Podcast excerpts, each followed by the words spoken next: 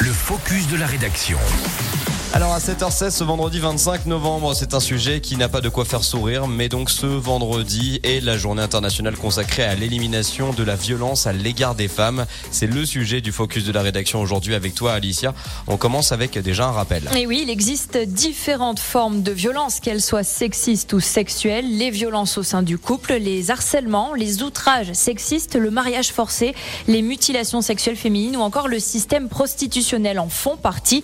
Et selon le ministère de l'Intérieur, le nombre de féminicides a augmenté de 20% en France en 2021, avec 122 femmes tuées contre seulement 102 en 2020. Plusieurs communes s'emparent du coup de la problématique et mettent en place des plans de lutte. C'est notamment le cas d'Annecy, Alicia. Et oui, car sur Annecy, une personne par jour au moins est confrontée aux violences intrafamiliales. Alors la ville a lancé le premier guide de lutte pour donner des clés aux victimes comme aux potentiels témoins afin de les accompagner dans leur démarche. Rappelant aussi que la personne n'est pas seule, elle peut être accompagnée et Une campagne de sensibilisation a aussi été lancée euh, durant tout ce mois de novembre avec des affiches et puis ce slogan que vous avez peut-être vu, la seule chose à briser, c'est le silence. Des événements d'ailleurs en hommage aux femmes vont aussi avoir lieu sur l'agglomération annécienne. Une marche contre les violences sexistes et sexuelles à l'initiative de l'association Nous Toutes 74. Elle se déroulera ce samedi 26 novembre à 14h sur Annecy. Le rendez-vous est donné euh, depuis l'hôtel de ville. Ce même collectif qui mènera une action de sensibilisation des femmes dans l'espace public et puis du harcèlement de rue le samedi 10 décembre, Square Verdun à 17h.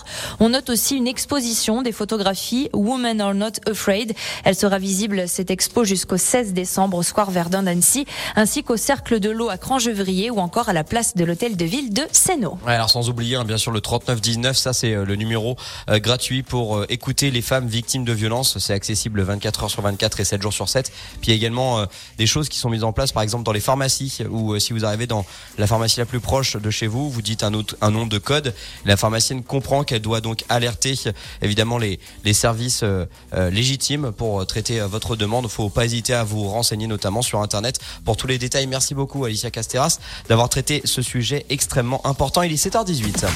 On aura